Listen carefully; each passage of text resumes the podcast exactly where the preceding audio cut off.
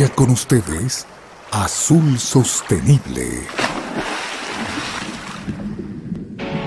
Un espacio de diálogo sobre la importancia del océano para Ecuador, relacionado a la conservación y el uso sostenible de sus recursos. Bienvenidos.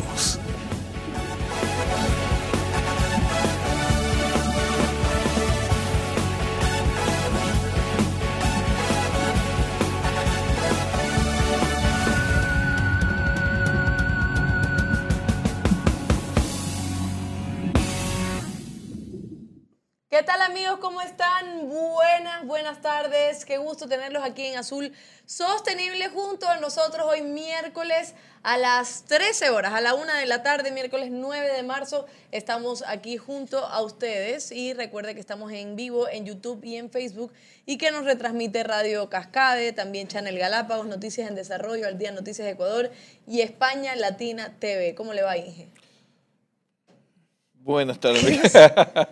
Buenas tardes, mi querida Londa. Todo bien, todo bien. eh, trabajando como todos, como tú, como todo el mundo, haciendo dinámica y de, llevar adelante algunos proyectos, pues no está nada fácil en estos días querer avanzar como uno quisiera, pero en todo caso estamos trabajando y eh, eh, quisiera darles a todos la bienvenida al programa el día de hoy, miércoles 13 13 horas para poder eh, justamente seguir hablando sobre azul sostenible, actores muy importantes que vienen a nuestro programa para hablar de sus experiencias, de cosas nuevas que se están haciendo, como es el caso del día de hoy de nuestro invitado, ¿no? Así que espero que les guste también este programa, mi querida Londres, así que vamos adelante.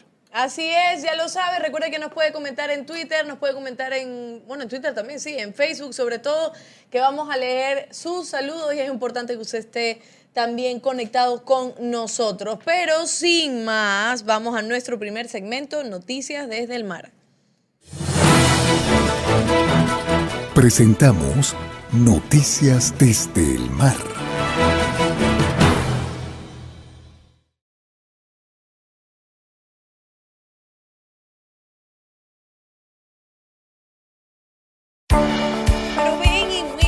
Papel de la mujer está cada vez más presente en el sector acuícola español. Y ya son más de 4.000 las mujeres que trabajan cada día en el sector marino. La cifra contribuye de manera muy positiva. En total, toda la cadena de valor de los productos del mar, incluyendo el transformador y comercializador, se eleva a 44.000 mujeres frente a los 82.000 hombres. En el caso de la acuicultura, se produce sobre todo en labores denominadas de campo, implican actividades realizadas en el exterior o en aquellas en las que existe poca automatización de los procesos y que implican por tanto una elevada carga física, como el envasado y transformado. De este modo, dentro de las piscifactorías y los procedimientos que tienen lugar en la fase de engorde de especies suelen ser desarrollados principalmente por hombres. ¿Significa eso que es suficiente? Por supuesto que no. Tenemos que aspirar a una sociedad más igualitaria, donde la mujer esté más presente en posiciones de toma de decisiones, ya que la segmentación laboral entre mujeres y hombres no solo se produce a nivel horizontal en lo que respecta al acceso al empleo, sino también a nivel vertical en lo relativo a la promoción profesional, pues todavía siguen existiendo aspectos de carácter organizativo que dificultan el ascenso femenino a determinados puestos. Para reducir la brecha y romper el techo de cristal, el Ministerio de Agricultura, Pesca y Alimentación de España ha publicado el Plan para la Igualdad de Género en el sector pesquero y acuícola 2021-2027.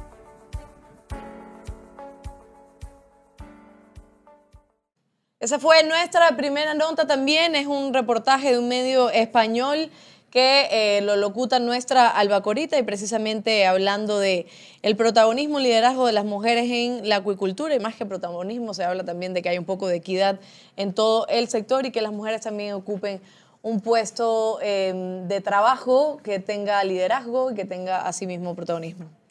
Sí, no, y esta es una noticia en la acuacultura, por lo general, eh, la mujer eh, predomina también, ¿ah? tiene un porcentaje de actuación mayor que el de, el de los varones, normalmente porque es una- en las zonas costeras, y hay una contribución muy importante en algunos cultivos a nivel mundial de, de la pesca artesanal, de la mujer de- en la pesca artesanal, así que destacarla mucho también en esta actividad que y también el Ecuador es también sumamente importante, ¿no? Así es, seguimos con esta noticia, una mayor producción, mejor calidad, apertura de nuevos mercados, inversiones, innovación, diversificación de los productos y un aumento del consumo mundial son algunos de los factores que explican por qué el país tuvo unas ventas récord.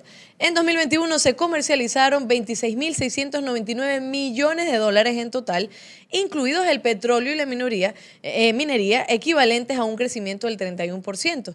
Ese análisis consta en un informe de la Federación Ecuatoriana de Exportadores FedExport. El camarón, enlatados de pescado, atún y pescado, banano y plátano, cacao y elaborados, flores, madera y manufacturas, productos de plástico, cuero y, y, caucho, y la línea blanca son algunos de los artículos que tuvieron un crecimiento en valor y volumen. Javier Rosero, vicepresidente de FedExport, explica ese buen desempeño. Dice que es el resultado de entre 5 y 10 años de inversión de las empresas exportadoras en innovación, diversificación de productos y protocolos de biodiversidad. El camarón, el camarón es el primer producto de la oferta no petrolera que llegó a 5.323 millones de dólares. Nunca había sucedido históricamente y ha sido de la mano de, del éxito de empresas como Santa Priscila, se posicionó con mil millones de dólares en exportaciones y se convirtió en el primer proveedor mundial en Estados Unidos.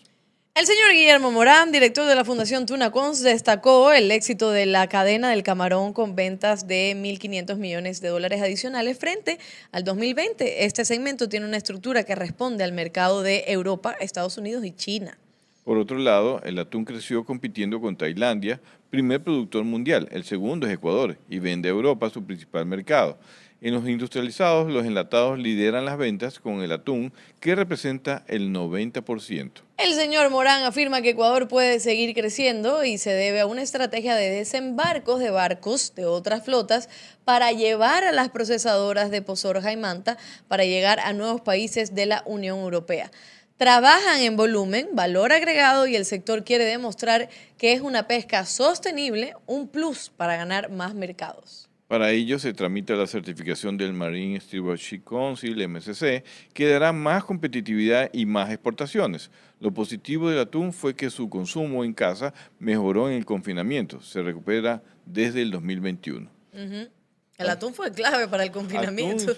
sí, para el confinamiento. Ahí comenzó a tener más consumo per cápita la onda de, de, atún. Y sí, bueno, destacar, sigue siendo un destaque que nuestras exportaciones crecieron en el 2021 de forma general, pero con un producto estrella como fue el camarón, que creció más de 1.500 eh, millones de dólares entre 2020 y 2021 llegando a tener 5.300 millones de dólares, posicionándose como el primero en el mundo. Hay buenas expectativas para este año, a pesar de esta eh, lamentable guerra que se ha comenzado en el mundo, que comienza a afectar a ciertos mercados también donde el sector camaronero exporta, el sector bananero. Ojalá que no afecte tanto y sobre todo que esta guerra acabe pronto, que es lo que todos los ciudadanos del mundo queremos. Pero en todo caso, el sector exportador privado demostró justamente darle dinámica. Esperemos que en esta guerra también pensamos que sí, en mi opinión personal, sí el gobierno tiene que intervenir y apoyar a los sectores exportadores porque son efectos internacionales, no son efectos por causa de alguna enfermedad del banano o del camarón. Que pienso que sí, el gobierno, como lo hacen todos los gobiernos del mundo en estos momentos de crisis, darle la mano a esos exportadores que están teniendo algún efecto negativo. Creo que esa es una responsabilidad del gobierno, en mi opinión. Así es, entonces continuamos. Si el sector atunero trabaja por una mayor inclusión de las mujeres. Ayer fue el Día Internacional de la Mujer, un momento para celebrar los logros de las mujeres en diversos campos que están involucrados en la industria del atún, desde trabajar en plantas procesadoras limpiando lomos hasta vender pescado en los mercados. Los expertos dicen que se debe realizar más esfuerzos para ayudar a lograr la igualdad de género y que podrían tener más roles disponibles en el sector. En un comunicado de prensa el 8 de marzo, la Agencia de Pesca del Foro de las Islas del Pacífico anunció que contratarán a un asesor de igualdad de género e inclusión social para fortalecer esta área. El objetivo de esta función es brindar asesoramiento y asistencia técnica, realizar investigaciones y llevar a cabo trabajos analíticos, así como iniciativas de creación de capacidad sobre igualdad de género, diversidad e inclusión social. Por otro lado, The Pacific Community publicó su último boletín informativo Mujeres en la Pesca, que incluye un artículo llamado Gestión de personas, no de peces, en las industrias atuneras. Los autores del artículo analizan la importancia de que los administradores de pesquerías conozcan los temas de derechos humanos, equidad de género e inclusión social. Destacaron un próximo manual del atún, que se finalizará en el tercer trimestre de este año y se basará en el informe de WWF, que encontró que había un alto grado de ceguera de género debido a los estereotipos y creencias culturales sobre los tipos de trabajo que las mujeres pueden realizar en el sector, y esto ha llevado a la desigualdad. El manual del atún hablará de la equidad de género y de por qué y cómo los actores del sector privado pueden y deben actuar para combatir los abusos de los derechos humanos y crear un entorno de trabajo seguro tanto para las mujeres como para los hombres en el sector pesquero. Informó para ustedes Alba Corita. Siga con nosotros en Azul Sostenible. Y ahí está una buena noticia, ¿no? Del sector también atunero, que siempre trabaja en pro de la inclusión. Bueno, hay que trabajar mucho más, dice el artículo también, se ha hecho algo. De hecho, la mujer en las plantas es la mayoría, ¿no? Y por algo es la mayoría en una planta procesadora, una mujer, su habilidad, su dedicación, esa, esa parte que no tenemos los hombres en este tipo de prácticas, pues definitivamente en esta cadena del atún es muy importante. Se habla de una mejor, de mejorar la inclusión de las mujeres en, en la cadena y bueno, hay todavía algunas cosas más que hacer para que las mujeres puedan tener no solamente un, trabajo, sino que tengan un, ambiente apropiado para su desarrollo. Así que claro, sí es, pero no se trata solo de incluir o saber que las mujeres son las que más predominan en estos cargos, sino también darle un buen ambiente, porque de nada serviría que ellas estuvieran trabajando y no tuvieran un buen ambiente, no tuvieran la misma incluso remuneración que otros hombres que también están trabajando en el mismo puesto. Y hay que eliminar sobre todo este tipo de desigualdades en, en, todos, en todos los sectores, ojo, pero como nosotros estamos hablando también de sostenibilidad, creo que la sostenibilidad también va de la mano con la equidad, con la igualdad, y esto es lo que hay que lograr, y sobre todo ayer que estábamos de alguna forma conmemorando el Día Internacional de la Mujer. Y ahora vamos a presentar un, un saludo que tenemos porque hubo un evento ayer precisamente por parte del ministerio eh, y ahí estuvo la FENACOPEC, ahí estuvo Gabriela, ahí estuvieron otras mujeres también en representación, estuvieron hablando de las mujeres incluso eh, en la pesca artesanal. Eh, su importancia, su valor y también sus necesidades. Entonces vamos a ver este pequeño saludo también, este fragmento de lo que pasó ayer para tener un poco de idea de qué es lo que se está haciendo también en el sector.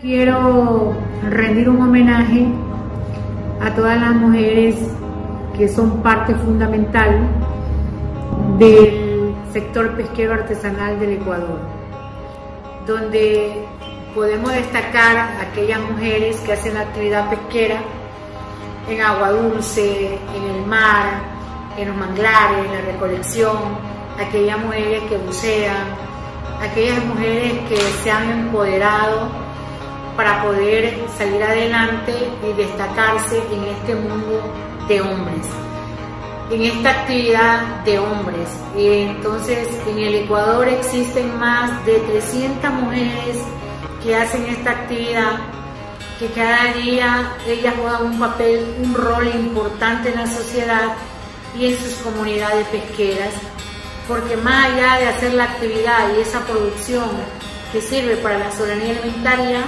también sirve de sustento diario para poder educar y cubrir los servicios básicos de sus hogares.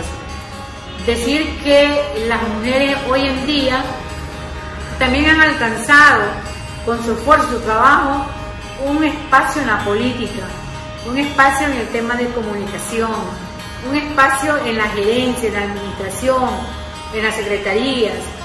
Y ese liderazgo que tiene cada una de ellas hay que reconocerlo y que la autoridad pesquera tiene que reconocer ese esfuerzo, esa labor y que cada año, no solamente por ser el homenaje a la mujer, se haga estos eventos, sino que también se inauguren proyectos y obras que las mujeres están predispuestas a colaborar y a trabajar y a arrimar el hombro para poder fortalecer sus organizaciones y mejorar la calidad de vida en sus comunidades pesqueras.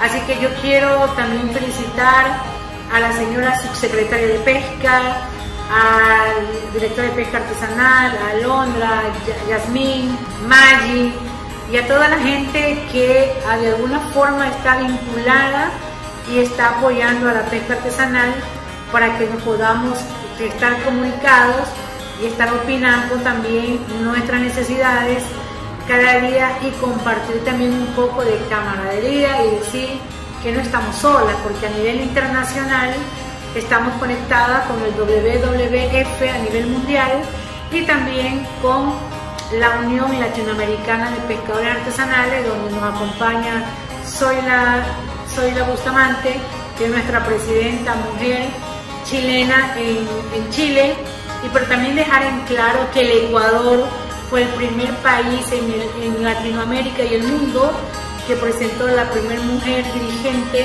en la pesca artesanal y eso fue la FENACOPEX. Feliz día a todas las mujeres de América Latina y el mundo y especialmente del sector pesquero artesanal del Ecuador y al Ecuador entero. Mujeres de fuego, corazones gigantes, capaces de salir adelante aún contra el dolor. Voy a hacerle una corrección, mi querida Gabriela. La primera mujer presidenta. Si vamos a hablar ya que usted es la primera mujer, hay que hacerlo con todo. Así que es usted la primera mujer presidenta de Latinoamérica y la verdad que le mandamos un saludo y un abrazo fuerte. Hemos visto y sobre todo, bueno, las personas que han trabajado mucho más de cerca que usted es incansable, nadie la detiene y sin embargo estoy segura que tiene muchísimas historias de cómo a lo largo de los años ha tenido que pelear por también eh, estar ahí en ese lugar donde está y he tenido que pelear muchísimo con compañeros para que se logre esa equidad que necesita el sector.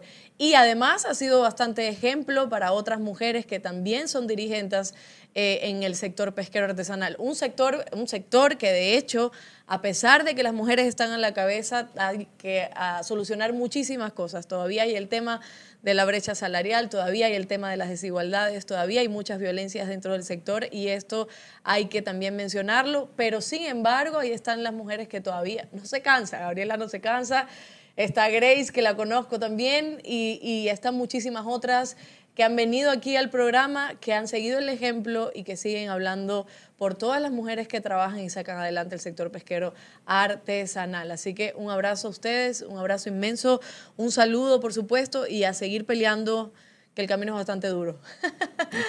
Así que nada, vamos a ir a un corte comercial y enseguida volvemos porque hoy tenemos Abigail Loor, que llega desde Anconcito, desde allá nos vas a estar hablando sobre el cultivo de ostras en Santa Elena, desafíos y oportunidades de este negocio en crecimiento. Vamos a ver.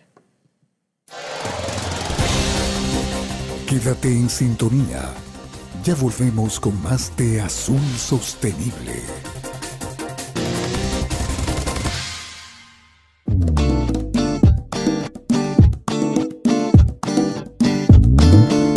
Super abre fácil de atún manabí cuando tengas hambre atún manabí. Super abre fácil de atún manabí cuando tengas super hambre atún manabí. Super abre fácil se abre super super fácil. Super abre fácil se abre super super fácil. Para mano chiquita o mano grandota levantas sas del mar a tu boca. Super abre fácil de atún manabí cuando tengas super hambre atún manabí. Seguimos con Azul Sostenible. Seguimos con Azul Sostenible. Tenemos los primeros saludos, Pizzan. Buenas tardes. Alondra, Guillermo, Albacorita y todo el equipo de Azul Sostenible. A comer ostras. No hay cosa más rica. Saludos, dice. Fena Copé, viva las mujeres cangrejeras. Brenda Antón, viva las mujeres pescadoras de la provincia del Oro, Isla Jambelí. Está Ebert Ángel. Saludos del oro. Oiga, Ever, coméntenos si ya se comió el encebollado que le llegó. Me avisa. Hay que nos mande un videito. Gracias por el premio Los Atunes, está diciendo. Mariana Benítez, que no se me había olvidado su nombre. Mariana, saludos a nuestros hermanos pescadores artesanales de nuestro país, en especial de las Islas Puna y Costa Rica. Raúl Guale, también desde Allangue, y habla de no a la reforma de la ley de pesca. Julio Solís, también desde Santa Elena. Eh, Fenacopé dice, viva las mujeres pescadoras de agua dulce. Marcelo Morán también, que tengamos un excelente programa. Y dice Fenacopec, viva las mujeres del mar. y otros saludos que nos están llegando, que más adelante vamos a continuar leyendo. Y sí, que vivan todas las mujeres que trabajan en este sector. Y ahí está también María Belén, que siempre está con nosotros y le mandamos también un saludo. Buen mediado de semana, así es. Sí, Oiga, no hemos hecho la ensalada todavía, María Belén. me- No hemos hecho todavía, Alicia María Belén. Eso es bueno. Es que estoy sumando, pues a ver si me ayudan por ahí. Vamos a continuar ahora con el programa. Eh, hay otros saludos que ya luego lo, lo leeremos y también tenemos muchísimas noticias igual en el programa. Más adelante, ya casi el final, también hablaremos de este plantón que están haciendo los pescadores artesanales para reclamar el tema de la no reforma No a la ley reforma de de la ley, sí. pesca, todo eso también lo hablaremos y tenemos algunas sorpresas también. Vamos a hablar entonces del cultivo de ostras en Santa Elena, desafíos y oportunidades de este negocio en crecimiento con Abigail Loor, que lo conocimos hace poco cuando dimos un recorrido por allá por Anconcito. Él es presidente de la Asociación de Acuacultores Los Pioneros en Anconcito. ¿Cómo está Abigail? Buenas tardes. Hola, ¿cómo están? ¿Qué tal? ¿Cómo le va, Abigail? Dice aquí Isaac que encienda la cámara. Ahí está, ya está. Ya, ya estamos, ya estamos. ¿Cómo estamos? ¿Cómo estamos? ¿Cómo le va? ¿Cómo está desde, ¿Cómo está desde la última vez que lo vimos por allá? Más feliz y más contento que ese día. Qué buen- Oiga, le cuento que a nuestro camarógrafo ya no se le ha perdido más la llave. Ah, Ojalá que... Y eso que no comió ostra. Por... Si hubiera comido ostra, hubiera recuperado más rápido la memoria. Aquí la queja es que las ostras solo la comió el ingeniero y usted, Abigail, que después más adelante vamos a presentar un reportaje para que ustedes vean cómo nosotros trabajando y el ingeniero en otra embarcación comiéndose Se ostras, se fueron a se pasear. fueron ellos. No, no, no, y uno ahí con el sudor. huyendo. Imagínense, pero bueno, Abigail, qué gusto tenerlo aquí en el programa y, y para hablar del cultivo de ostras en Santa Elena, que precisamente lo que usted me comentaba en este reportaje, que es un negocio que está en crecimiento. Lo vimos trabajar allá con tremendo solazo y con una actividad que, que requiere de mucha fuerza también. Así que coménteme principalmente cómo es este trabajo, cómo es el cultivo de ostra, cómo lo realizan también en Anconcito y sobre todo eh, si da frutos, ¿no? Y qué falta para crecer. Bueno, eh, primeramente quiero agradecerles a ustedes por la visita que nos hicieron y aparte de eso por la oportunidad que nos dan para estar dentro del programa de ustedes para poder eh, mencionar un poco de esto. De nuestra parte, quiero saludar al ingeniero Guillermo Morán, a usted, amiga Londras, y especial hoy día también darle, aunque sea atrasadito, un saludo inmenso a todas esas mujeres ecuatorianas que luchan cada día por sacar adelante su, familia, su hogar, eh, trabajando en diferentes tipos de áreas. Felicidades a todas esas mujeres, grandes mujeres.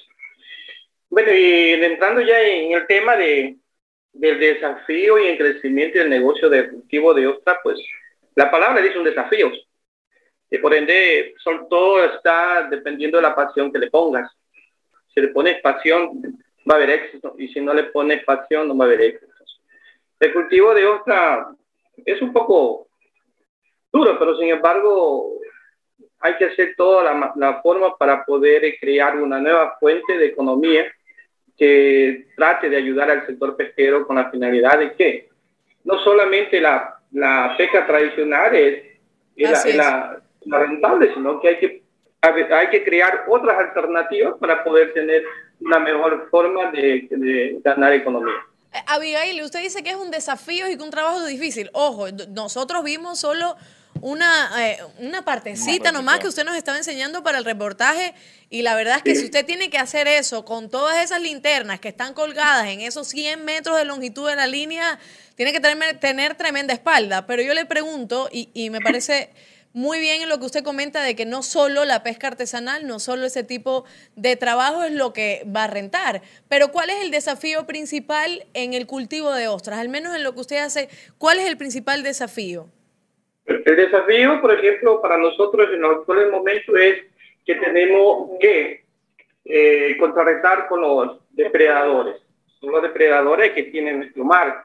Por ahí estamos hablando con el chancho, el pulpo, el churro, que son los enemigos de nosotros y que son apreciados ellos para comer ostras. Entonces, es un desafío que estamos nosotros llevando al frente, tratando de luchar contra ellos, pero sin embargo también estamos tratando de mejorar eh, ese sistema de linterna para tratar de que los depredadores no, no se nos coman las ostras y eso es lo que nosotros estamos tratando ahora de ir luchando con eso es un desafío que tenemos que ir luchando. Abigail, ¿cómo estás? Buenas tardes y gracias por estar aquí acompañándonos. Abigail, antes de, todo lo que ya vimos, pues también debe haber una fase inicial de escoger el área. ¿Por qué en Anconcito? ¿Cómo viste? ¿Por qué ustedes como pescadores artesanales se entusiasmaron y escogieron un área obviamente con asesoramiento técnico? ¿Y, por, qué características tiene esa área para poder informar a la gente de, de, qué se trata? No solamente se trata de ir y colocar en cualquier lugar estas linternas o todo lo que ustedes han colocado allí, sino escoger el lugar apropiado. ¿No es así?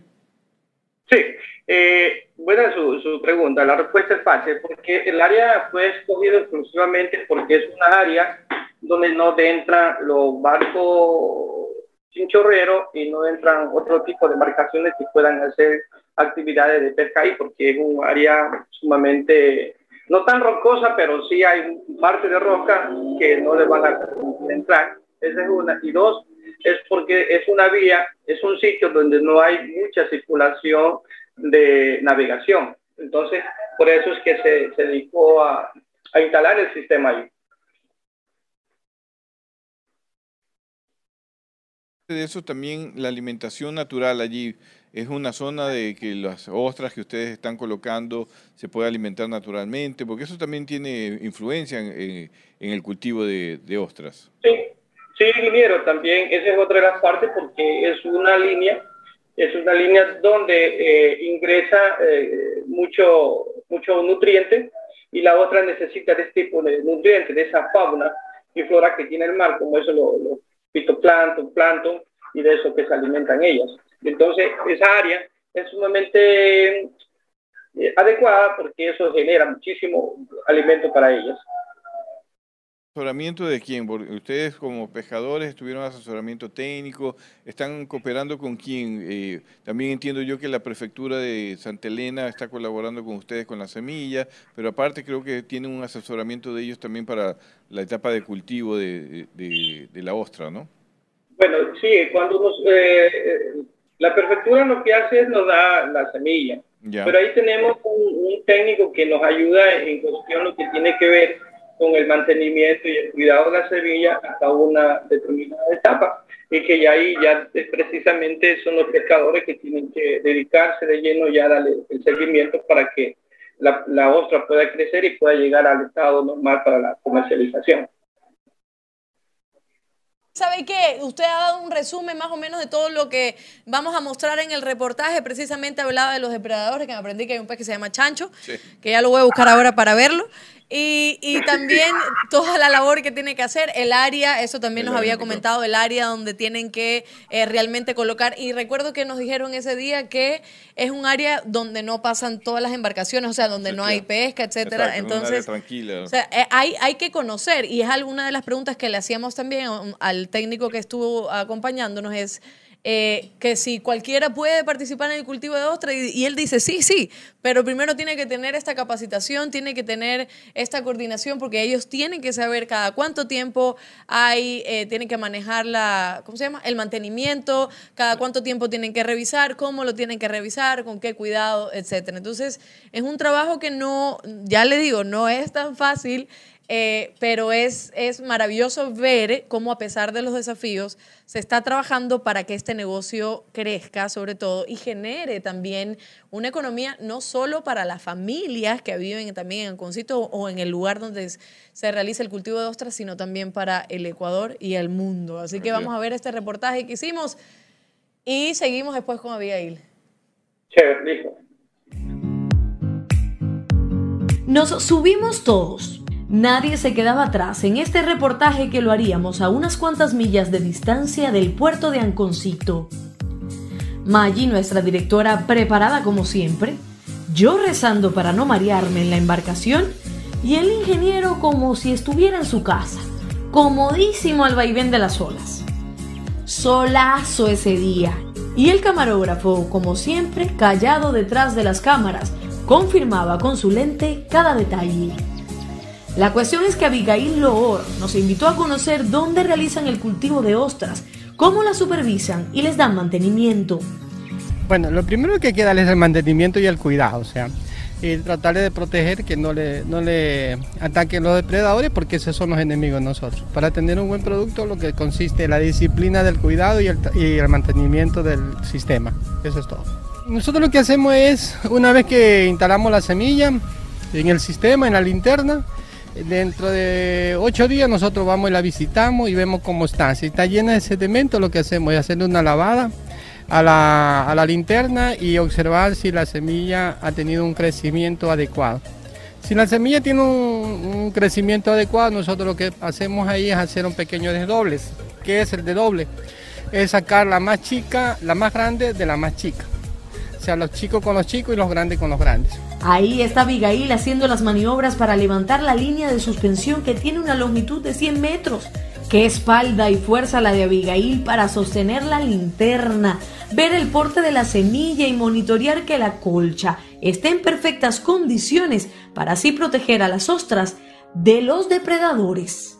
Sí, eh, eh, prácticamente también hay que tener conocimiento sobre lo que es el suelo marino del mar, o sea, porque en, en, todo, en todo lugar no se puede sembrar esto porque más que todo, si estamos hablando en parte rocosa, pues hay muchos depredadores también. ¿Cuáles son los depredadores de, de la concha? De la concha en estos casos tenemos nosotros lo que es el pulpo, lo que es el churo y lo que es el... Chancho. Es chancho, ¿no? Que esos son los que ellos les atacan más a estos. Son pancitos para ellos, entonces nosotros tenemos que tratar de proteger. Alberto García es quien brinda asistencia técnica especializada en todo lo que tiene que ver con el cultivo de ostras en mar abierto. Exactamente, así es. En esos contenedores es donde el primer paso es la siembra, donde usted va a colocar la semillita y el manejo propiamente técnico es el, este, la facilidad con que usted pueda llevar las densidades. O sea, porque eh, la densidad cuando es semilla, por decir, podemos poner 500, podemos poner este, hasta 1000 semillas, dependiendo del tamaño de la semilla. Dejas pasar el tiempo, o sea, dependiendo del, de, del despunte que llamamos eh, el desarrollo de la semilla, dejas pasar un mes, un mes y medio, y ahí ya tienes que hacer el primer desdoble. Separar. Yeah. Exactamente, yeah. separar. De lo que tú tienes ahí, haces el desdoble. Pues salomónicamente puedes coger, vaciar todo y ahí sí hace, la mitad queda para otra linterna y la mitad queda en la misma linterna. Son ocho los meses que deben esperar para cosechar, pero cada 15 días está Abigail, mar adentro, para hacer el mantenimiento es acostumbrarse y, y, vivir eso porque sabe que de eso vas a vivir, o sea, es una actividad que te va a generar. Más que todo es una nueva fuente de economía, que, de producción para generar una economía en, nuestra, en nuestro medio. Y se hace de manera sostenible. Su, exactamente, en estos casos estamos tratando de ayudar sus, para que nuestros recursos naturales puedan perdurar en el futuro, porque la única manera es tener una alternabilidad de productos. Sin mareo, con calor, pero satisfechos por la labor cumplida, regresamos a puerto, aprendiendo algo nuevo y observando la pasión con la que trabajan los pescadores ecuatorianos.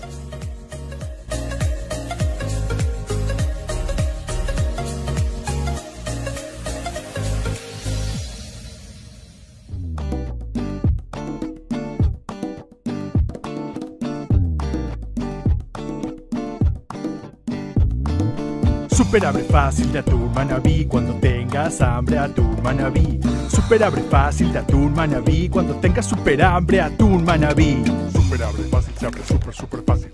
Super abre fácil se abre super super fácil. Super abre fácil se abre super super fácil. Super abre fácil se abre super super fácil. Para mano chiquita o mano grandota levantas y zas del mar a tu boca. Super abre fácil de atún manabí cuando tengas super hambre atún manabí. Seguimos con Azul Sostenible. Seguimos con Azul Sostenible y veíamos ese reportaje eh, de Abigail, que es básicamente lo que nos ha dicho también en esta entrevista, todo el trabajo, todo el esfuerzo que necesita. Ahí veían cómo es que tiene que levantar estas linternas también. Eh, y es eh, una por una, ¿no? Para revisar, para hacer el mantenimiento, para ver si ya hay suficiente ostra, si tiene que separarla, todo esto, ¿no? Por y tamaño, es... por- Ajá. Yo sí me quedé allí con Abigail trabajando más. Trabajando. Trabajando. Estuvimos trabajando viendo área por área, linterna por linterna, las pequeñas, las medianas, las grandes, mientras el resto del grupo huyó. Llegó, no, mire, lleno, no quería ni siquiera ya almorzar y coloradito y no era por el sol. Así que bueno, yo ahí nomás le dejo. Así que Abigail no- nos debe, nos debe. Y nosotros ahí buscando las llaves de Isaac. vamos, vamos con algunos otros saludos también que nos han llegado por aquí. Eh, Jo- José García Larcón dice buenas tardes al equipo Azul Sostenible, excelente el tema del cultivo de ostras en el país. Víctor Cedeño, bendiciones para ustedes, no a la reforma. FENACOPEC, mujeres líderes, presidentas, gerentas, eh, secretarias, mujeres eh, empoderadas, valientes, fuertes y poderosas, viva las mujeres, carajo. Patricia Delgado, que vivan las mujeres cangrejeras. eh, y mando un saludo al ingeniero, gracias, dice el ingeniero Morán, eh, el presente a todas las mujeres de la pesca artesanal. De nada, eh, hay que destacar que fue el único hombre que estuvo allí en la reunión con mujeres, celebrando con ustedes, mujeres pescadoras. ¿Y los El día de ayer, el viceministro estuvo un ratito, que es un buen amigo. Estuvo un rato, dio su discurso y se fue. El único que se quedó escuchando todas las palabras de ustedes fui yo. Ah, muy bien. Muy recibiendo, bien. recibiendo algunas balas así, Esquivando representando a los hombres. Estuvo difícil eso. ¿eh? Saludos de demanda, dice Leonardo Caicedo para la Escuela de Pesca y Tunacons. Muy bueno su programa. Patricia Delgado, no la reforma. Julio Molina, Dios le bendiga a todos los que conforman Azul Sostenible. Mariana Benítez, un fraterno, un saludo fraterno, amigo Abigail desde la provincia del Oro. Em, listo. Dice por acá. Eh, perdón un momentito. Aquí está. Sí, ya. Esta pregunta la vamos a hacer más adelante, claro. Vamos, continuamos entonces. Dice Franklin Ormaza. Excelente, solo para hacer honor al tiempo, los pioneros de la introducción de la crasotre. Casostrea. Sí, ve, Franklin, yo, a que yo a veces no lo entiendo, se da cuenta. Ya después, ya yo le pregunto al ingeniero y después yo leo muy bien lo que usted me está diciendo. Solo le, le digo que me estoy bañando solo una vez al día. Es el nombre científico de la ostra que están cultivando. Ah, Casostrea gigas. que, que- que Franklin siempre. Es que no, Franklin, no- el doctor Claro, no puede salir, no puede salir de, de su profesión y de su pasión. Así y. Fernanda Amada Romero dice, eh, saludos a Abigail, éxitos en el emprendimiento de la organización pesquera, éxitos amigos. Así que seguimos con Abigail Lor, presidente de la Asociación de Acuicultores Los Pioneros en Alconcito, hablando del cultivo de ostras en Santa Elena, desafíos y oportunidades de este negocio en crecimiento. Abigail, eh, le pregunto si usted cree, más o menos cuánto tiempo usted cree que, mm, que demorará en que esto, el cultivo de ostras, tenga también, no sé si la palabra sea importancia, sino que genere tal vez lo mismo que genera o un aproximado de lo que genera otros sectores de la pesca artesanal. ¿Qué hace falta para llegar ahí? Bueno, eh, para llegar allí, eh, se hace falta es que el pescador haga, haga conciencia. Una. Dos. Sobre la pregunta que usted dice, que, ¿qué tiempo demorará? Creo yo, y mi percepción, para que este proyecto tenga un impacto accesible en nuestro país, más que todo en nuestro país, pienso yo que demorará unos 6, 7 años, 8 años. Porque he vivido otros proyectos emblemáticos y ha demorado mucho tiempo para que tengan ese, esa acogida en forma general eh, con todas las personas que siempre han estado involucrados y han estado perjudicados en cierto tipo de proyectos.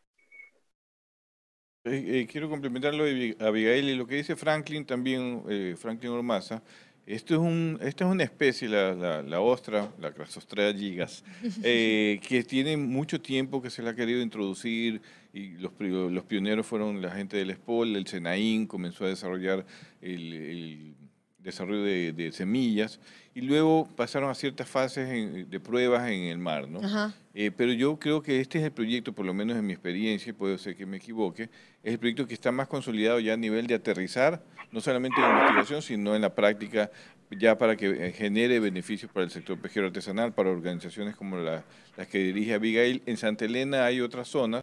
Hoy me escribía una concejala de Huaquillas, me decía que en Huaquillas también ellos tienen un proyecto que nos esperan en Huaquillas, mi querida Alondra, para hacer un reportaje allá, porque vio que, que íbamos a hablar hoy día de este cultivo, que en Huaquillas también hay cultivos de ostras. Inge, pero cuando usted dice proyecto, por ejemplo, ¿este que, que realiza Abigail es, es solo eso en Santa Elena o hay en... Hay, otras, hay otros eh, cultivos, creo que al norte de, Santa Elena, también me dijo el subsecretario de Acuacultura que había otra iniciativa privada allí mismo en Santa Elena, si no estoy mal, por el, por el lado de, de Chanduy.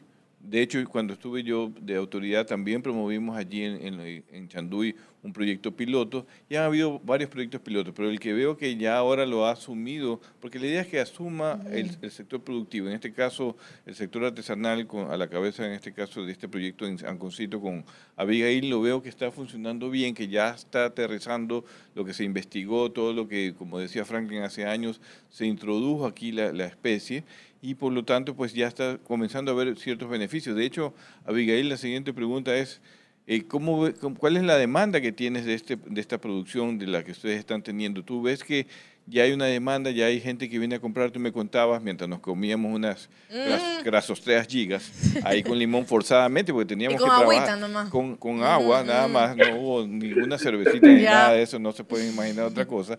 Pero me contabas en esos momentos eh, deliciosos y gracias por, por, tu, por tu, la oportunidad de estar contigo y, y- y y- y disfrutar de estos momentos de ver cómo, además de producir, pues también teníamos que comer eh, las ostras que eran muy deliciosas. Pero me hablabas de que ya tenían compradores y que estos compradores adicionalmente, compradores aquí en Ecuador, también les estaban pidiendo, pidiendo más y cada vez más y que podía esto ir creciendo.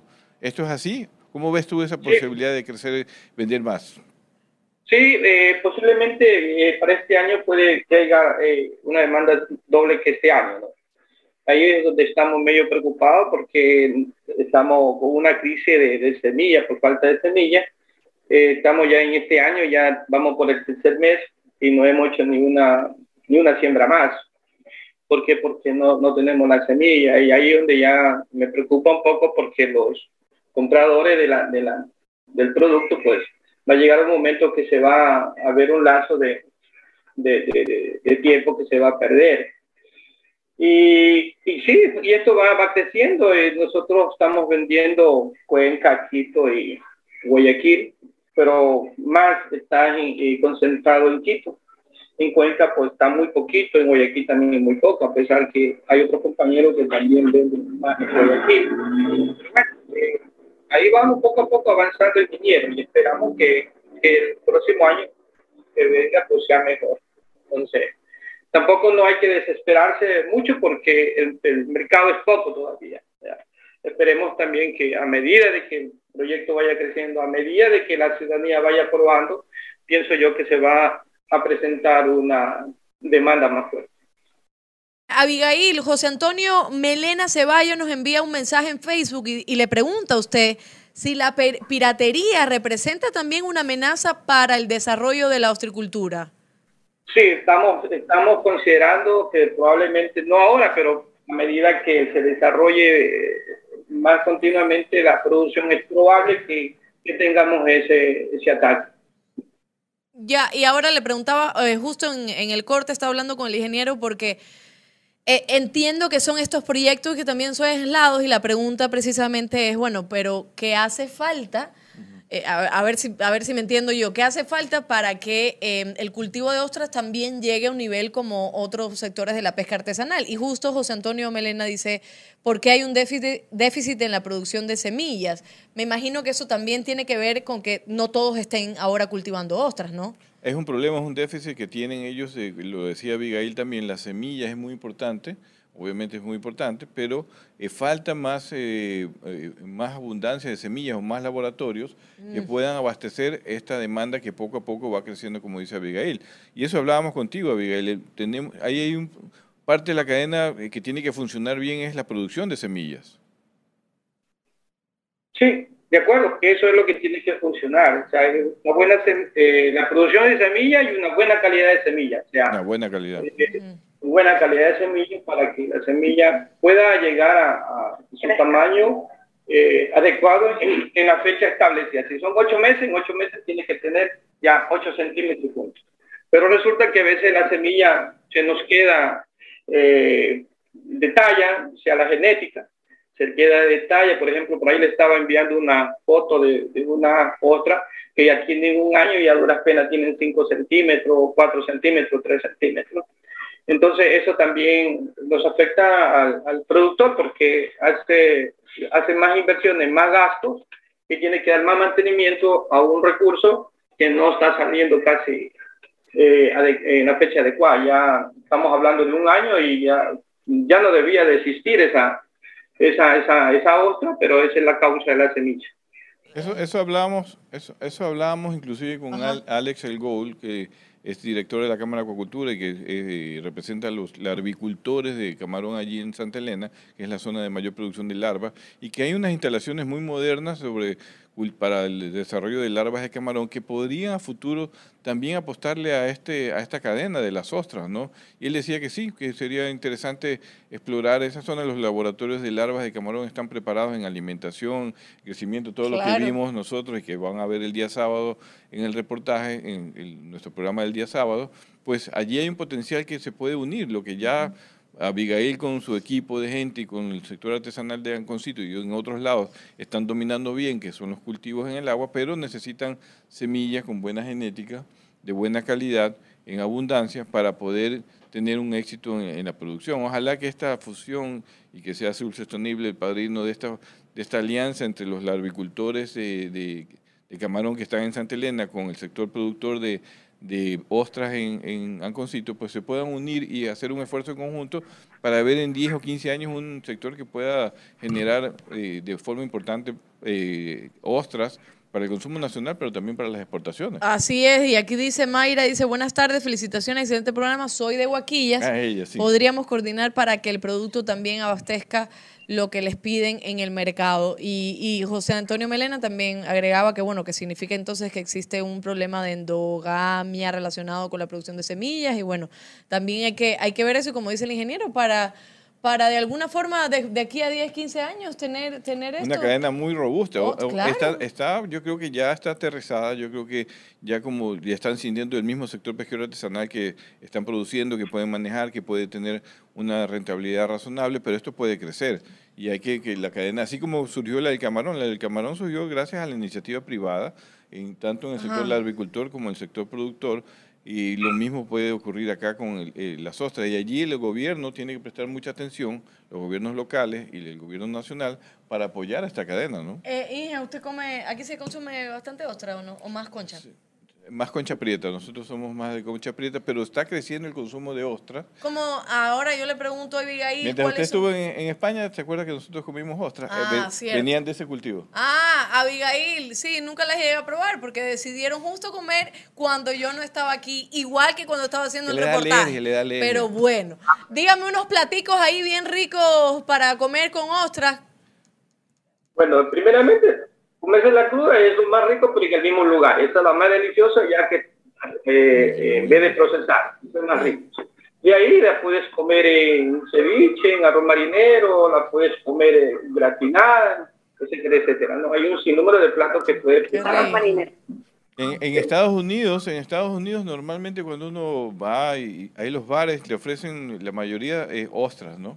Ah, mayoría de bares hay especializados, bares en ostras, ya ellos tienen sus propios cultivos, pero la demanda a nivel mundial también está creciendo de ostras, por eso varios países como Chile, también Perú, eh, Brasil, eh, están, eh, México, están desarrollando cultivo de ostras. Ecuador tiene ese potencial porque además, como dice Abigail, estamos en una zona tropical donde el crecimiento puede ser más acelerado y podemos inclusive competir con otros mercados, pero cuando tengamos una buena cadena estructu- estructurada. Si quieren atraer inversiones a los amigos del gobierno, pues aquí hay una cadena en donde se puede atraer inversiones. Si hay una ley para nuevas inversiones, pues no se olviden de que la maricultura es un potencial para el Ecuador y sobre todo para el sector pesquero artesanal. Así es, estuvo con nosotros Abigail Loor, presidente de la Asociación de Acuacultores em, los pioneros en Anconcito. Muchísimas gracias, Abigail, por su tiempo.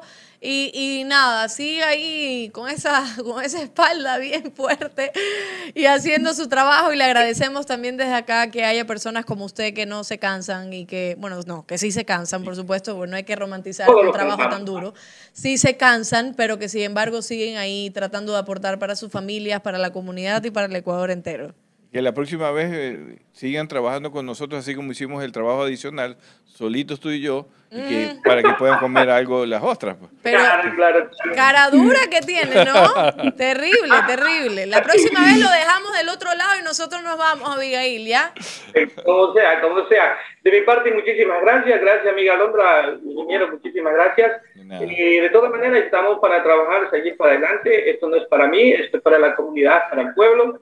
Esperemos que la comunidad vaya haciendo conciencia y que tome conciencia para hacer cambios profundos. Eso es lo que yo siempre digo y para tener éxito hay que tener pasión a Así cada es. actividad. Muchísimas gracias. Así Gracias es, a ti, Abigail, Abigail. gracias a ti. La pasión, la verdad que se desborda y la tienes muchísimo. Gracias. Y dice Mariana Benítez que me diga, Abigail, ¿cuándo me invita a comer ostra? Mariana, yo también estoy esperando porque todas las veces que han comido ostras no he estado. Así que cuando nos inviten, ahí vamos.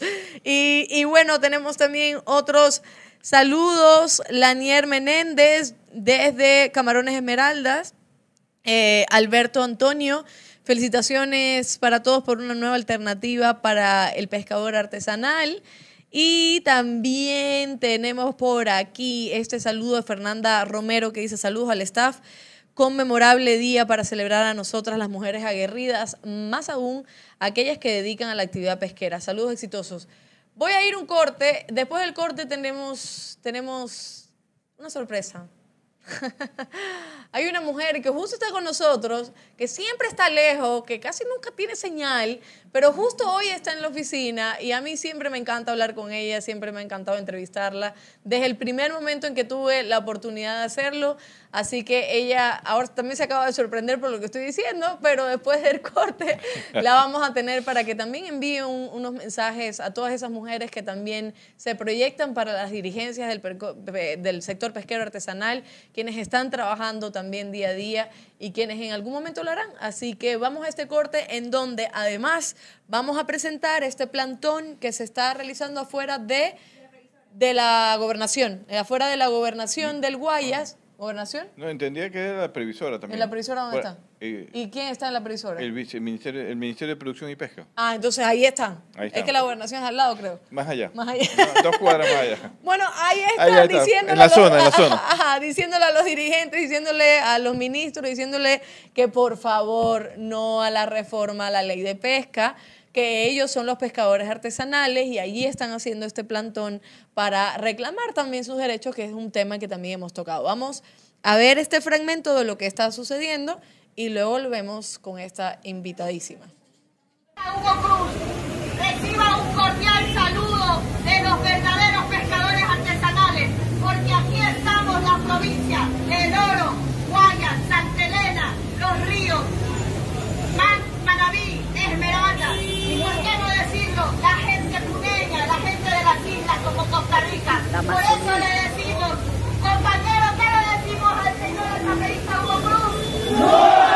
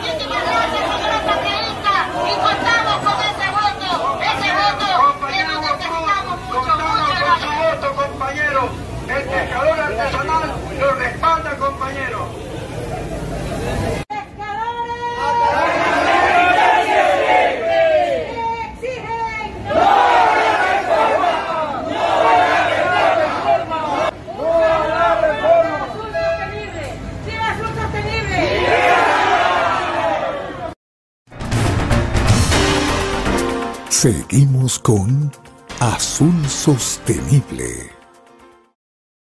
Ahí estaba un grupo de pescadores artesanales en cuyas pancartas dicen que defienden las ocho millas, que es algo que eh, lograron hasta el momento en la nueva ley de pesca que está ahí y es de hecho uno de las de los artículos que se quiere reformar y que están en contra estos pescadores artesanales que dicen que son ellos los verdaderos, verdaderos pescadores artesanales y nosotros hemos tenido aquí también a varios dirigentes para eh, tener en cuenta qué, qué, qué es que mismo y qué está pasando y el llamado es a los asambleístas a que no haya esta reforma a la ley de pesca porque esto de alguna forma beneficiaría a cierto grupo y a otros no. Y ahí es donde hay que tener mucho cuidado. Y le agradecemos a Gabriela por ese Viva Azul Sostenible. Recuerde que este es su espacio.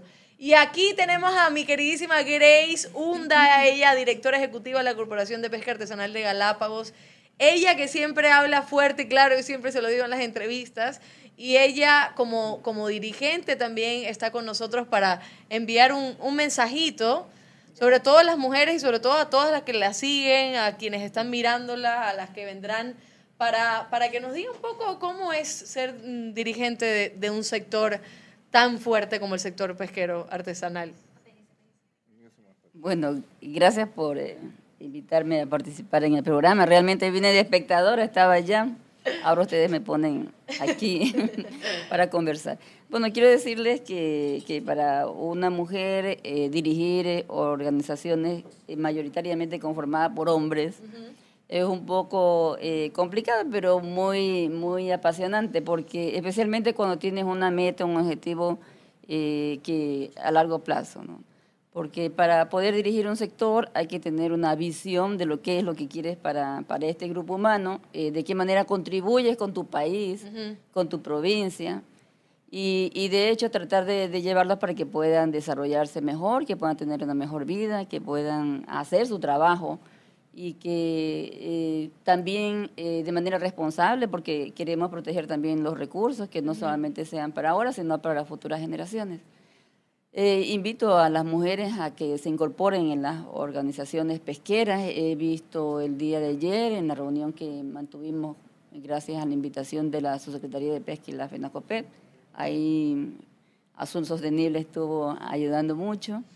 Y, y sí, pude entender un poco la temática de las mujeres en el oriente y en las mujeres en todo el literal, litoral de la costa. Claro, pues son lugares totalmente muy diferentes. Que son totalmente diferentes, sí. Y, y sí, bueno, eh, es, es, está bien que las mujeres eh, no solamente sean, eh, escuchen, sino que participen activamente, sean proactivas y sean actores importantes del desarrollo de su comunidad. ¿Y, ¿qué, ¿qué, ha sido lo más difícil, tal vez, en su trayectoria como dirigente Em, en este sector? ¿Ha, sido, ¿Ha tenido que pasar algunos obstáculos, digamos, en cuanto a equidad, en cuanto a igualdad? O sea, ¿ha sido un poco difícil llegar a la cabeza eh, y, mantenerse ahí a la cabeza de, un sector tan fuerte? Bueno, eh, cuando fui fundadora de la cooperativa Cope Promar en el año 1996, en ese tiempo lo hice para contribuir con la construcción de la cooperativa, en cierta forma el hecho de haber ejercido ciertos cargos públicos me ha dado la soltura como para poder eh, manejar grupos humanos. Y en la, hace unos años atrás un dirigente pesquero eh, me llamó y me dijo, Grace, tú eres la única que puede rescatar la cooperativa. Entonces, porque me apreció y creía que podía hacer algo con, con la cooperativa. Y es así, la sacamos adelante, ahora está en funcionamiento, una cooperativa que estaba muriendo. Y ahora estoy involucrada con todo lo que es la parte del sector a nivel de la provincia, eh, si me conocen algo, pero lo más difícil, sí hay discriminación también para la mujer. Es complicado porque piensan que una mujer va con otro, o sea que, que es fácil de, convencer, desviarle un poquito del objetivo, pero conmigo no corre eso. entonces, eh, eh, lo difícil es ganarse la confianza de la gente porque se piensa que se actúa de manera política y en realidad eh, nosotros sí hacemos política, pero política de la buena, eso que se trata de ayudar por el bien común de la gente, no para beneficiarse uno, sino para beneficiar a toda la sociedad. Entonces, ganarse esa confianza de la gente, de que quisiera que quiere algo o algo así, eh, ha sido un poco difícil, pero creo que ahorita, ahorita tengo la confianza de las cinco organizaciones pesqueras y yo les aseguro que no las voy a perder Y, y eso es muy importante para mí porque significa que, que la gente confíe en lo que uno hace y que los hombres confíen que las mujeres lideren ciertos procesos es muy complicado. Así Sí. que ahí estamos. Ahí está, ahí está, lo dice, lo, lo dice Grace Hunda también es, es, es complicado por todas estas estructuras que de alguna forma, de alguna forma eh, eh, continúan, continúan estando alrededor de, de nosotros en, en la vida de, de las mujeres y es muy difícil, como dice Grace, si hay discriminación, si hay un poco de desigualdad, sin embargo, eh, como dice, como dice Grace, que es como estar escuchando también a Gabriela Cruz, nadie le pasa por encima. Ahí hay que tener muchísimo cuidado porque la fuerza y el temple que tienen son, son extraordinarios. ¿Usted quiere decir algo? No, sí, destacar el, eh, el trabajo de, Grace también, que además quiero decir que justamente por su liderazgo su capacidad, eh, también va a dirigir un proyecto de Tunaconsa allá en Galápagos. Por eso está que ella aquí en, en, en Tunaconsa, en Guayaquil con nosotros, porque estamos trabajando justamente para eh, impulsar la coordinación con ella allí de todo un proyecto que lo lanzamos hace dos semanas allá en las islas. Y bueno, que sea una mujer que lidere el proyecto nos orgu- enorgullece mucho, porque además ha demostrado mucha capacidad. Nosotros confiamos justamente en, en Grace y todo el sector, y aquí no estoy hablando solamente a nombre personal, sino a nombre de, de Bruno Leone, Yansando Perotti, todo el mundo apreciamos mucho el trabajo de Grace y este esfuerzo de esta unión que hemos generado entre el sector pesquero industrial y artesanal de Galápagos para impulsar la iniciativa Cuidando Galápagos, donde ya lo- ustedes lo pudieron conocer en días anteriores. Así que eh, ratificar ese, ese, ese afecto, ese respeto hacia el trabajo de, de Grace para que dirija un proyecto, uno de los proyectos más importantes del sector pesquero eh, nacional, que es justamente Cuidando Galápagos. Y el día de ayer pues estuvo justamente, tuve la oportunidad de conocer justamente el criterio de varias mujeres de, dirigentes de la pesca artesanal.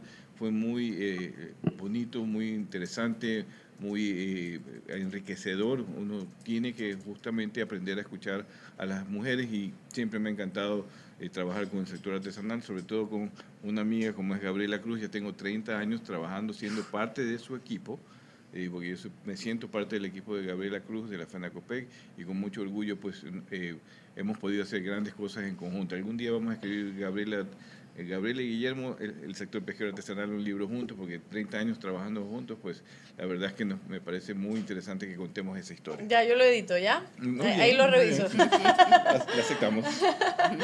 Bueno, qué lindo tenerla, Grace, qué lindo, qué lindo igual estos mensajes y que haya, pues sobre todo, hombres también que se comprometan a, a brindar estos espacios, a, a lograr esta equidad en sus empresas y a lograr también y a permitir y de alguna forma darle la mano a, a otras mujeres que tienen las ganas de avanzar y que muchas veces la misma estructura de la sociedad no les permite. Sin embargo, ahí están mujeres como Grace, como Gabriela, que están luchando cada día, como Mariana y como muchísimas otras que también hemos entrevistado aquí, luchando también por, por que su trabajo sea reconocido y así ha sido y así será.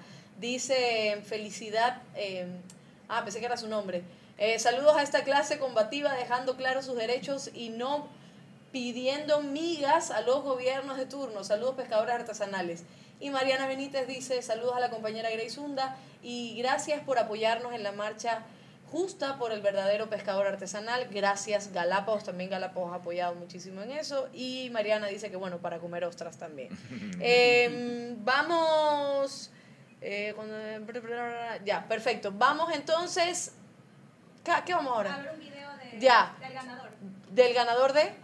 Ah, sí. Ah, ya. ah, eh, es el señor Herbert, Herbert, el señor Herbert que se ganó los productos Atún Manaví, que tuvimos un problema de logística, nos demoramos un poco, pero le entregamos los productos y tenemos un video y así que eh, tiene que estar atentos también porque en los próximos programas vamos a seguir haciendo sorteos para que usted también se pueda ganar productos Atún Manaví. Eh, Grace, usted participe porque se lo podemos llevar allá a, a Galápagos. no hay Usted problema. personalmente. Yo voy personalmente, si quieren, me tengo que quedar un mes, eso sí, porque hay que Ahí a consumir. todas las islas. Claro, ahí vamos y le entregamos. Sí se justifica, se Ah, sí, justifica. sí, sí justifica, sí justifica, así es. Pero te- tiene que darme posada, pues, Grace, si no, Claro. imagínense. Vamos con entonces este video de nuestro ganador de productos Atún Manaví y ahí, por supuesto, está Gabriela, infaltable, veamos. ¿Cómo se llama el mejor atún? Atún Manaví, TikTok. Ese es Herbert con Gabriela. Imagino que el TikTok es por la locorita que siempre está haciendo TikTok. Deja su marca Se la quiere, se la quiere. TikTok, este es el nuevo paso de, de Atún Manaví. Así que ya lo sabe. Qué bueno, qué bueno. Vamos entonces ahora de una a las encuestas, ¿verdad? Y Grace también nos va a ayudar a ver si estuvo atenta. Yo no más digo. Esta, esta parte es complicada, esta parte es tensa, ¿no? En el sector pesquero artesanal, ¿cuál es el porcentaje de participación de las mujeres en la etapa de procesamiento del sector? ¿30%, 50% o 70%? 70%. Bien, ¿no? Sí, esto es sin vacilar, esto de uno. La gente dice que el 50%... Ayer aprendí. Ayer, ¿verdad? Ayer, alguien también me, me comentó esta información, así que Ujú. 70% no es 50, es 70%. 70%, así es. Vamos con la siguiente pregunta. ¿Cuántos metros de longitud, esto sí es de hoy, cuántos metros de longitud crees que mide la línea de suspensión para el cultivo de ostras que realizan en Anconcito? Esta línea en donde van las linternas y ahí van colgadas las linternas. Ah. ¿Cuántas, Ingeniera. ¿Cuántos metros de longitud? ¿80, 100 o 200? Sí, me sale. 100. 100 metros, imagínense, esos 100 metros ahí, ahí sacando linterna por Sí, linterna. cada uno. Y bueno, y vamos probando nuevamente para explicarle Claro. las ostras y vamos Y probando. dale, no, no, no, no, Nomás no me para- hables para Nosotros, nosotros así, pero muertos de calor. Se fueron corriendo. Sin agua, Yo tengo el sin video comida. cuando salen volando. Se volando, En mi equipo ¿dónde se fue. Ya estábamos mareados. Ya Isaac, ya Isaac ya no se sostenía, no podía, no podía. Vamos con la última pregunta. Eh, ¿Quiénes tienen mayor presencia en posiciones de dirigencia gremial pesquera? ¿Hombres o mujeres? Hombres, dice Grace. Por ahora. Yo pensé lo mismo y sin embargo... Ah, no. No, sin embargo me ¿Y dijo el ministro de, de, ¿cómo se llama? de pesca, El viceministro. el vice, no, pues no el ministro. Bueno. ah, el viceministro, el viceministro. Andrés Es antes era su Ares. secretario. El viceministro me dijo que no, que son mujeres. E incluso le dije, ¿estás seguro? Y me dijo, sí, son mujeres, son Yo- las yo- estadísticas. Yo, yo estoy de acuerdo con Grace. Pero no. Yo también estoy de acuerdo con Sí, Grace. sí. 81 hombres, dice. No, no, 81% Es de, la votación. dijo, es la votación en Twitter. Ah, ya, ya, ya. Ya le digo, ahí está el chante donde yo le digo, ¿estás seguro que son hombres? Y me dice que sí, eh, mujeres, y me dice que sí. Yo estoy de Yo acuerdo creo, con que... yo, yo creo que el viceministro se siente a veces acorralado Sí, sí, de sí. la dirigencia. Y si son mujeres las que están a la cabeza es otra cosa. Porque me dice, porque me dice, es que sí, pues Gabriela y todas las demás. Yo, pero, pero igual, bueno, está bien. Si esa, esa es información del viceministerio. Sin embargo, yo sí creo que No, son yo más creo que hombres. es más hombre. Yo por- ent- ahora entiendo por qué el viceministro dio el discurso y se fue. Y me dejó ayer votado y me dejó solo, recibiendo todas las balas. Viceministro, tengo que hacerle un informe de todo lo que dijo ayer. Para que vea, para que vea. Pero bueno, estos son las cifras oficiales también que maneja el ministerio. Sin embargo, nosotros y bueno, el ingeniero también que, que hemos visto de cerca, Sí, creeríamos yo que somos más los hombres quienes están frente a estas posiciones ahora, dice gerenciales. Grace. Por ahora, por supuesto. Ya mañana yo voy a dejar el periodismo, voy a dejar todo esto me voy a poner a dirigir también, a aprender de pesca y me voy a ir con Gabriela a trabajar en la Imagínese presidenta. eso. Imagínese Ay, nosotras dos metidas ahí. Pobre viceministro. Oiga, este, ya tenemos que despedirnos. Ha sido un programa de lo más bonito. Ahí nos extendimos un poco. Pero nada, esto es por un fin. Esto se trata también de comunicarles a ustedes, de llevarles la mejor información, este debate informado, de sonreír, de hablar de sostenibilidad y de hablar del trabajo que hacen los pescadores y las pescadoras y todas las mujeres y hombres que eh, trabajan en el sector pesquero artesanal. Así que nos vemos el día sábado a las 9 de la mañana. Sábado 9 de la mañana. No he dicho nada de mi camisa. Que esta es sí, la otra es camisa. que esta es la que me gusta, pues esta es la de Nemo y Dory. Ahora sí la veo en... ¿Verdad? Ahora. Ahí está, este es Nemo, este es Nemo. Anoten para el concurso. Ajá, anoten ahí para el concurso. Y mm, Últimos saludos. ya lo, no tengo, no tengo ¿En dónde? saludo. En este instante me llega el saludo, aquí está. Eh, dice César Lodeiros, A César. Que de. Brasil. No, no, Ah, ya. Lodeiros es, es, eh, está en Manaví, pero es venezolano. Ah, ya, es que Sí, pensé que es, usted es ingeniero de, Lodeiro. doctor en acuacultura. Muy bueno el programa, muy ameno y poniendo el dedo en donde se debe poner para coadyugar al desarrollo del sector pesquero y acuicultura. Eh, felicidades a su sostenible y reconocimiento a los hombres y mujeres que hacen posible dicho Fue desarrollo. nuestro invitado el año pasado. César. Sí, le estuvimos. eh, Ellos tienen un, eh, una- un foro de acuacultura a nivel internacional, el foro iberoamericano, que este año lo van a repetir, y ya tendremos a César por aquí. Así que Ya. gracias por asistir a nuestro programa. Deberíamos hacer un concurso para ver si yo recuerdo los nombres y, y qué dirigencia tienen. Mm. Exacto. Primero la ensalada, María Belén. Pero esta expresión de mm, ya, ya ahí se queda claro. Pero un saludo a todos quienes se conectaron y el sábado te presentamos el reportaje ya anunciado de nuestra visita a Texcumare, este laboratorio de larvas de camarón. El sábado se lo presentamos y tenemos también un programa muy ameno, muy Va a divertido. estar muy interesante también. Muy Vamos a tener una invitada especial. Así que vamos a, vamos a nada, ya terminamos, pues nos vemos el sábado. Gracias, Grace, por estar aquí con nosotros. Gracias, gracias a ustedes. Una oportunidad para... para Choque la Grace, tiene que chocar ahí. A ver. Sí, así, así tiene que ser. ya nos vamos. Pum, pum. Chao. Chao, hasta el, hasta el sábado. Hasta el lunes. Hasta el lunes. Gracias por habernos acompañado en este programa. Esperamos que te haya gustado. Encuéntranos en Facebook, Instagram o Twitter y cuéntanos qué te pareció. Hasta la próxima.